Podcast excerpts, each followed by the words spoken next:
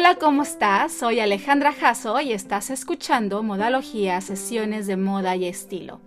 En esta sesión te seguiré contando sobre los ugly shoes que hemos llevado con gusto y que tienen un espacio en nuestro guardarropa.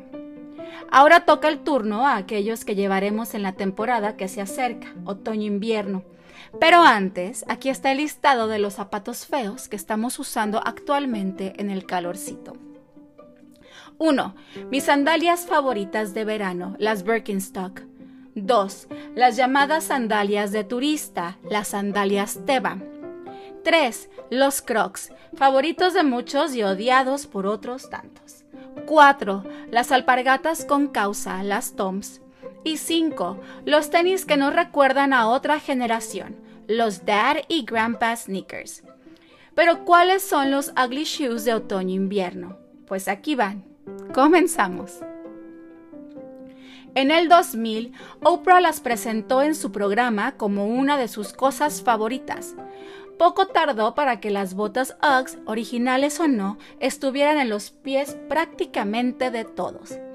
Estas botas definieron la década y crearon un look que se replicó una y otra vez en conjunto con los tracksuits de Juicy Couture y las celebridades Paris Hilton y Nicole Richie. ¿Quién puede olvidar esa combinación que ahora es vista como tan, tan desafortunada? Se pensaría que estas botas son el calzado tradicional de Australia o Nueva Zelanda, pero no. El término UGG es genérico. Se refiere a botas genéricas también, hechas con piel de oveja que localmente se usan como pantuflas. Su historia se remonta a la prehistoria, cuando se moldeaban la piel de oveja a un tibia alrededor de pies y pantorrillas para protegerlas del frío. En el siglo XIX, los pastores australianos usaban correas de cuero para atar la piel de oveja alrededor de sus pies y tobillos. En la década de 1930, varios fabricantes ya vendían botas de piel de oveja en pequeños lotes. Los pilotos australianos de la Primera Guerra Mundial las utilizaron para protegerse del enfriamiento durante los vuelos sin presión que alcanzaban altitudes congelantes de más de 12.000 kilómetros. Se cree que estos pilotos pudieron haber inventado el término con el que conocemos estas botas. Las llamaban Flying Uggs, Uggs voladoras, Ugg como abreviatura de feo, de ugly. Sin embargo, si tenemos que agradecer o culpar a alguien por la introducción de las UGG en el estilo y la moda californiana, entonces pensemos en los surfistas. La leyenda cuenta que un grupo de surfistas que trabajaban en un rancho de ovejas de Australia en la década de los 50 se envolvieron las piernas en puro vellón merino después de darse un baño en el helado mar. La sensación de la lana junto a su piel se sintió tan bien después de estar en el agua fría. Al poco tiempo empezaron a coser la piel de oveja y a utilizarla como protector. Un poco más tarde le agregaron la suela para que duraran más. Las botas improvisadas se llamaban uglies, feas. Luego se abreviaron como Uggs. Shane Stedman, un surfista, comenzó a vender botas Ugg y registró el nombre Ugg Boots como marca comercial en Australia en 1971. Cuatro años después, en 1975, Brian Smith, otro surfista, llegó a Estados Unidos y comenzó a distribuir botas UGG a través de tiendas de surf. Y para proteger su producto, Smith creó Uggs Holding Inc. y la registró como marca comercial en Estados Unidos. En 1995, la compañía americana Deckers Outdoor Corporation compró el registro de Brian Smith y registró la marca comercial UGG Australia en Estados Unidos y otros 130 países, excepto en Australia, ya que el nombre UGG es un término genérico para las botas de piel de oveja, que a menudo se usan localmente como pantuflas y que en mi opinión deberían de quedarse así, únicamente para utilizarse dentro de la casa. Otras botas, las botas Dr. Martins, nacieron de una colaboración entre el Dr. Klaus Martins, quien creó las suelas de aire características de la marca, y una empresa de zapatos ortopédicos. La bota que conocemos surgió en 1960 y aunque para muchos su diseño no resultó estético, la asociación con la subcultura inglesa de los skinheads y después con los neonazis han hecho que por momentos las botas sean relacionadas con la rebeldía, la violencia y la intolerancia. Aunque hoy ese vínculo no es tan severo, para muchas personas las dogs no son precisamente bonitas ni estéticas. Para mí son básicas, en los tiempos de frío y han sido mis fieles compañeras de viaje. Si quieres escuchar mucho más acerca de la historia de los Dr. Martins, escucha el episodio 28 de este podcast. No se sabe con certeza el origen de los suecos. Originalmente eran hechos totalmente de madera. Se cree que comenzaron durante la Edad Media en la vieja Europa. El par más antiguo se encontró en Ámsterdam y se cree que data de 1230. En aquellos tiempos, los suecos o klompen, como los llamaban los holandeses, estaban hechos originalmente de madera de aliso. Los suecos se consideraban una necesidad entre agricultores y mineros o cualquier persona que realizaba trabajos pesados. Esta también fue la razón por la que las personas de la nobleza y las clases altas del medievo se negaron a usar los suecos, creyendo que eran zapatos de campesinos. Hay varios tipos de suecos. Los que comúnmente usamos y que la moda ha reinventado en algunas temporadas son los que tienen suela de madera. Estos se pusieron de moda en la década de 1960, cuando se consideraban un accesorio elegante que los hombres llevaban sin calcetines. Un poco después se hicieron populares para todos, incluso se hicieron en diferentes materiales y colores pero conservando la suela de madera.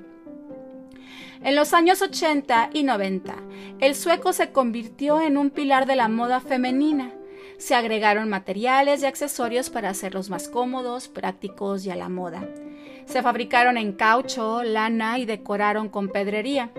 Además, se sumaron otros estilos como el de plataforma, que podía tener una altura de 6 a 8 centímetros. Otras versiones tenían la punta abierta mostrando los dedos del pie o el talón cerrado con una correa. Las marcas de moda como Chanel, Louis Vuitton y Gucci han incluido al sueco dentro de sus colecciones y aunque realmente no son muy estéticos, sobre todo aquellos de punta redonda pues acortan el pie, su permanencia en el guardarropa de muchas va más allá de las tendencias y se debe a su gran durabilidad y en algunos casos a su comodidad. Uno de los zapatos más icónicos de todos los tiempos es el Mary Jane. No es que sea precisamente feo, sino el aire infantil del modelo original y algunas reinvenciones es lo que lo hacen poco estético para una mujer adulta. Se dice que el nombre de estos zapatos proviene de una tira cómica llamada Buster Brown, que aparecía en el periódico New York Herald en 1902. En la historieta, una niña llamada Mary Jane usaba zapatos planos con una pequeña tira de cuero en la parte delantera. Hoy en día estos zapatos se consideran principalmente un zapato de mujer, pero antes de que este modelo fuera reconocido como tal, reyes ingleses lo utilizaron. Así como los niños pequeños los llevaban como parte de sus uniformes escolares o vestimenta para servicios religiosos es en la década de los 20 y más tarde en los 60, cuando las marcas de moda tomaron este zapato infantil y lo incorporaron a la vestimenta femenina. Desde entonces, todos, desde Chanel, Mary Quant hasta Yves Saint Laurent, Christian Dior y Rei Kawakubo, han presentado sus versiones de este estilo. Ningún otro zapato ha revolucionado tanto como ya icónico Mary Jane, hasta volverse estético Incluso hay algunos zapatos realmente lindos, sobre todo las versiones actuales, con tonos metálicos, glitter, terciopelo y tacones muy interesantes. Los mocasines clásicos nunca pasarán de moda, pero últimamente las versiones que se han visto en modelos e influencers no parecen ser tan atemporales ni clásicos. Los mocasines originales son de origen noruego, ¿lo sabías? Se llamaban Wijuns y eran unos zapatos sencillos de metedera que llevaban los locales. Más tarde se popularizaron y empezaron a verse en todos los centros turísticos europeos hasta que llegaron a Estados Unidos en 1936. y la compañía GH Bass actualizó el modelo agregándole una tira de cuero cosida en la montura del zapato, con una pequeña abertura en el centro en forma de media luna, y que permitía guardar un penny, moneda de un centavo de Estados Unidos, en el centro de la tira y que en aquellos tiempos costaba hacer una llamada por teléfono público. Por esto, por esta razón, recibieron el nombre de penny loafers.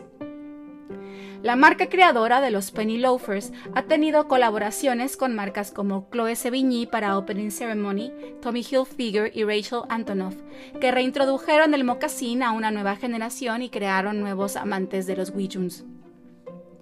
La versión actual, y para esta temporada, es más gruesa, tosca y menos estética, al punto de ponerlos en la categoría de feos.